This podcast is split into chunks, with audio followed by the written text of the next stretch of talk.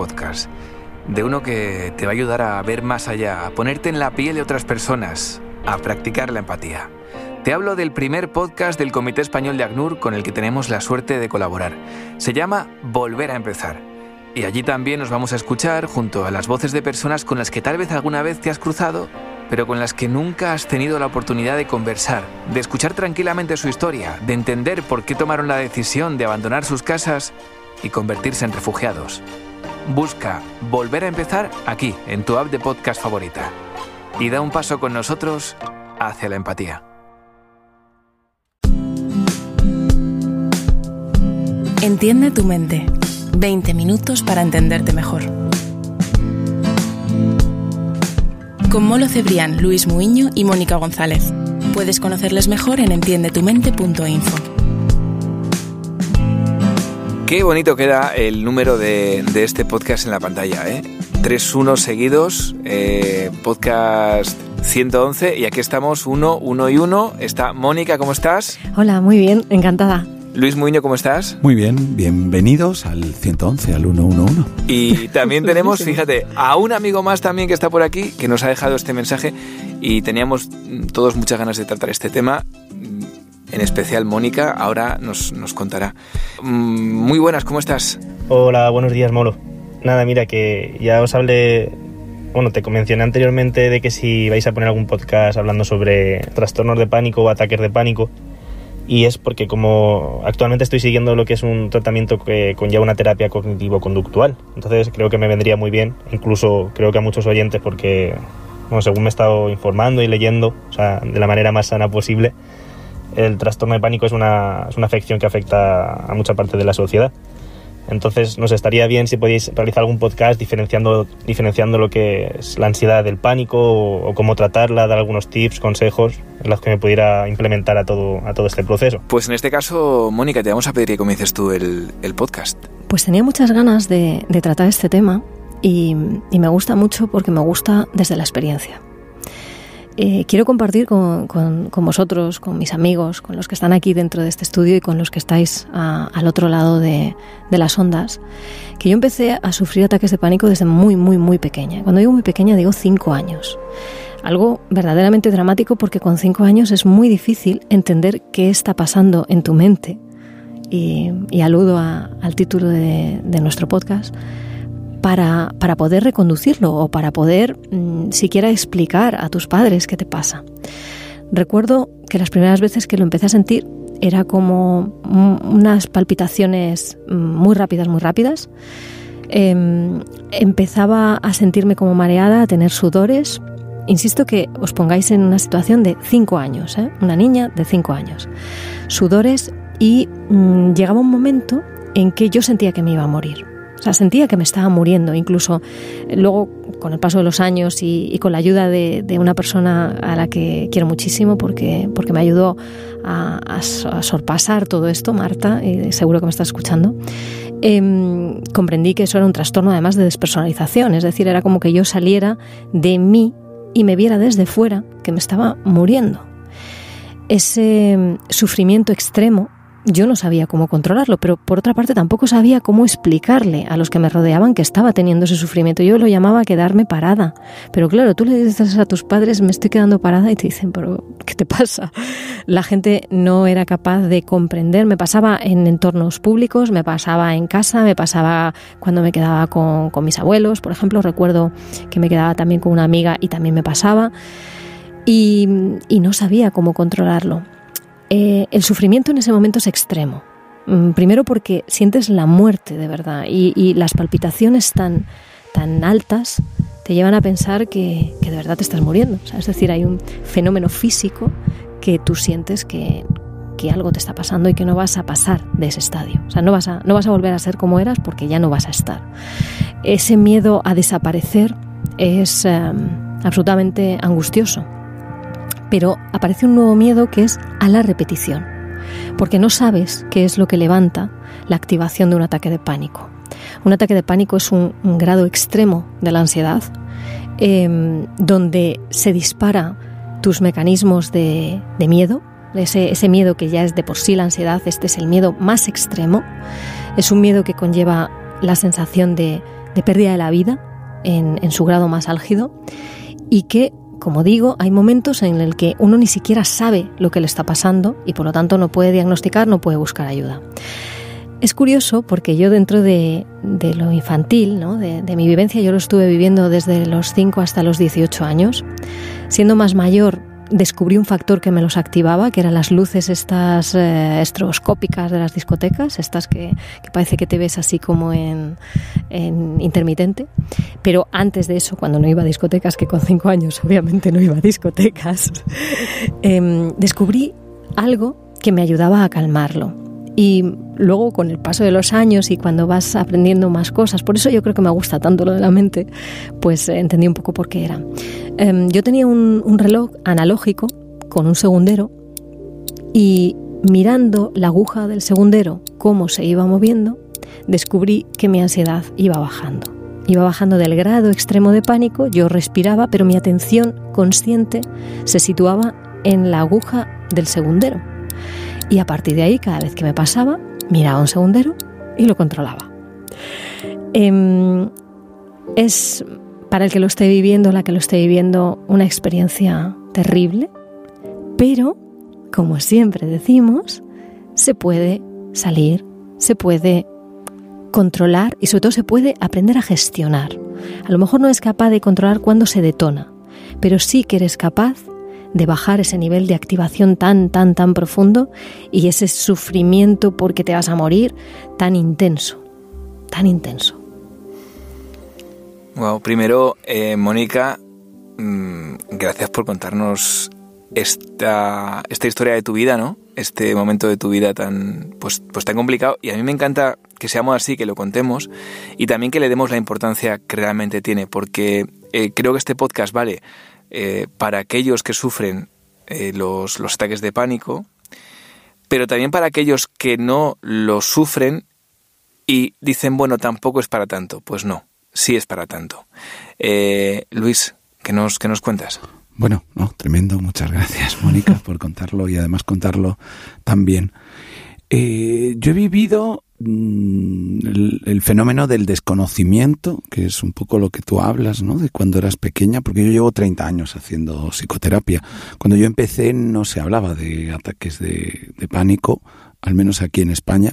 Era una cosa muy rara de diagnosticar. 10, 15 años después empezó a darse nombre a esto.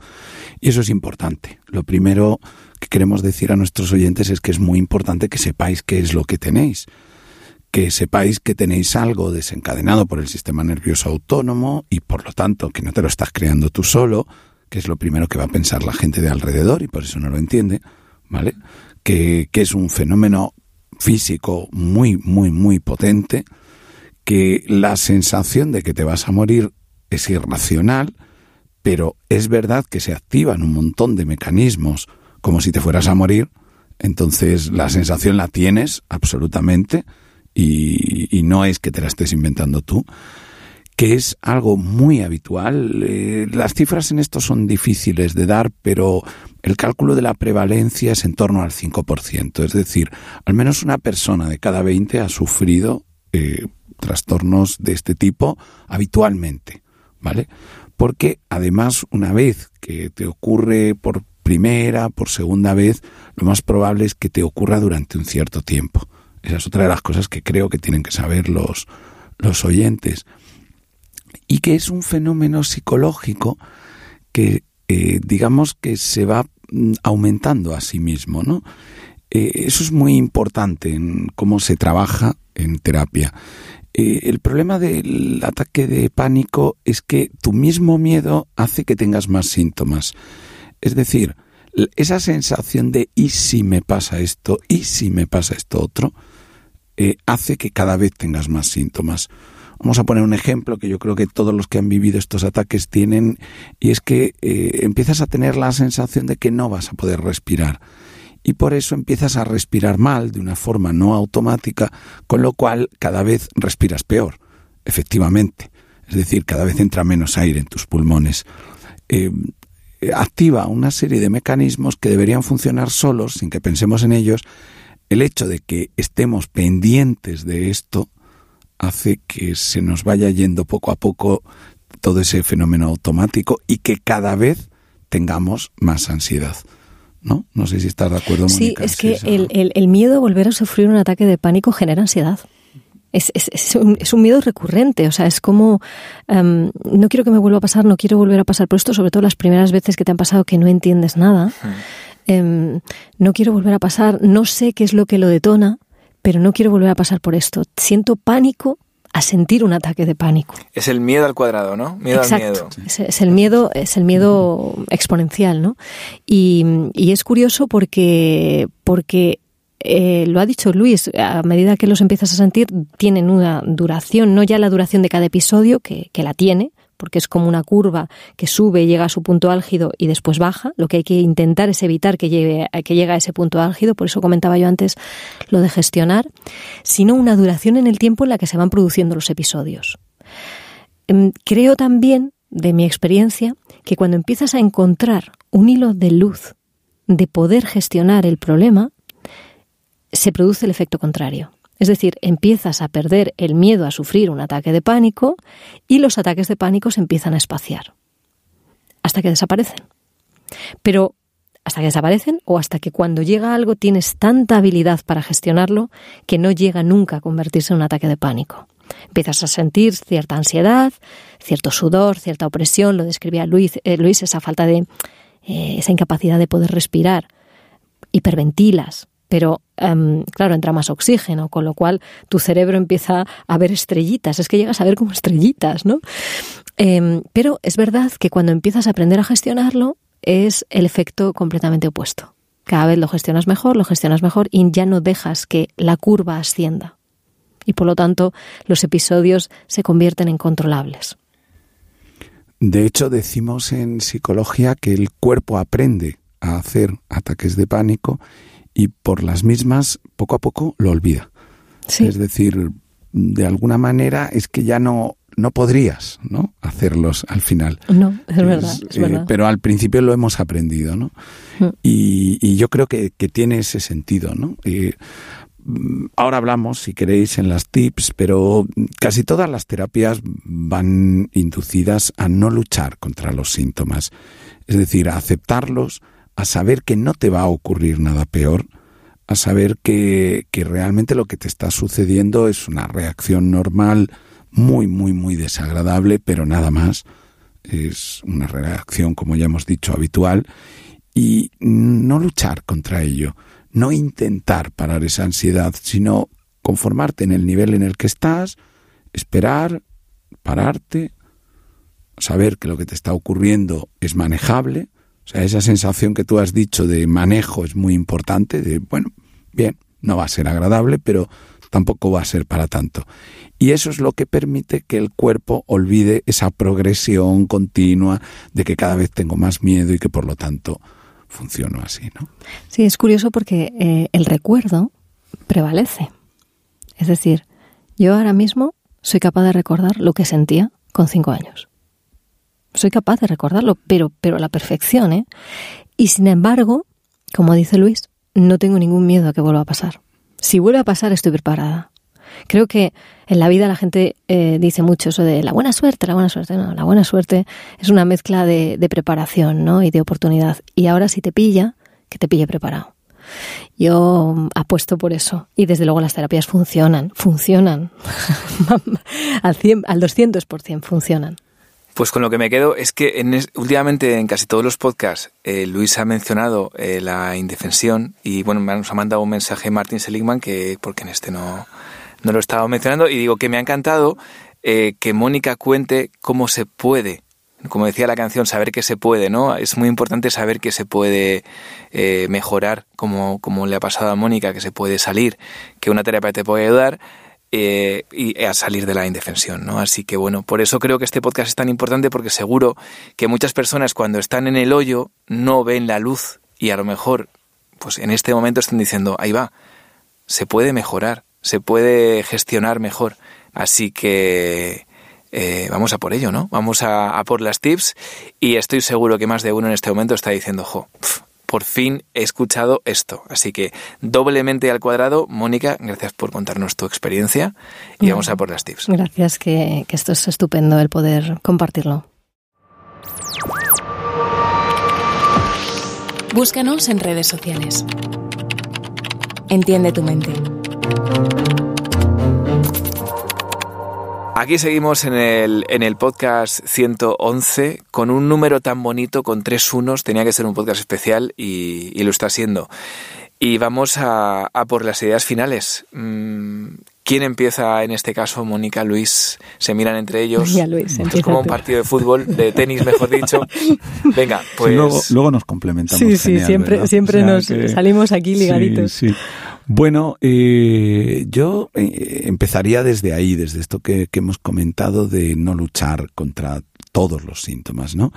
Eh, lo que se hace en terapia es tratar de ayudar a la persona a encontrar un cierto control sobre su cuerpo sin encontrar o sin buscar un control total. Esto es esencial.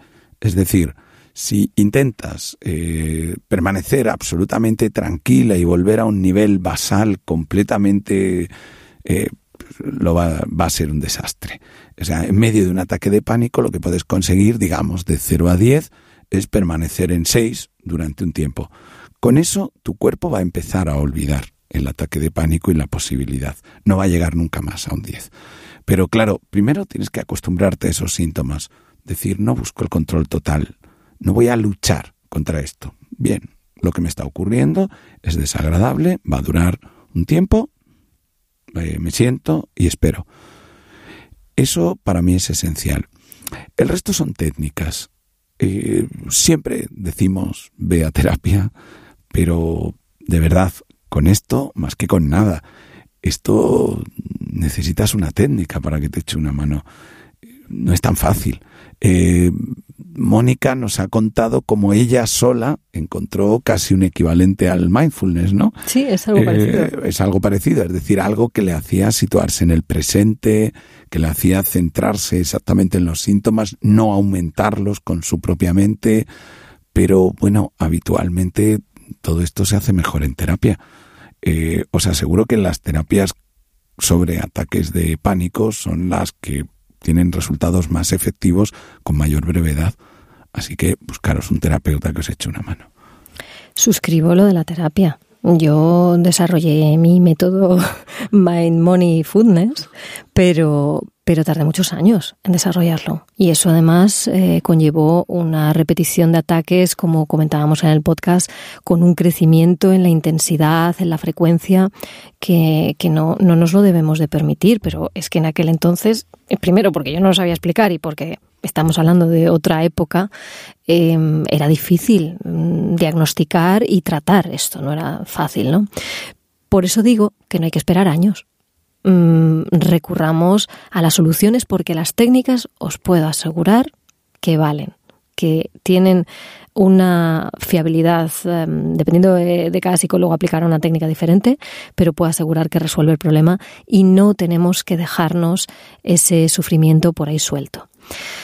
En este sentido, mmm, me gustaría que este podcast sirviera para que las personas que lo sufren sean capaces de reconocerlo, de, reconocer los síntomas y de saber qué les está pasando, no les pase como a mí cuando era pequeña, y, desde luego para saber que hay una luz por la técnica, por nuestra capacidad de controlar esos síntomas, por este dejar fluir, por el, sobre todo por el saber que no nos vamos a morir. Ahí no nos vamos a morir, nos llegará nuestra hora, pero no ahí, de verdad, ahí no.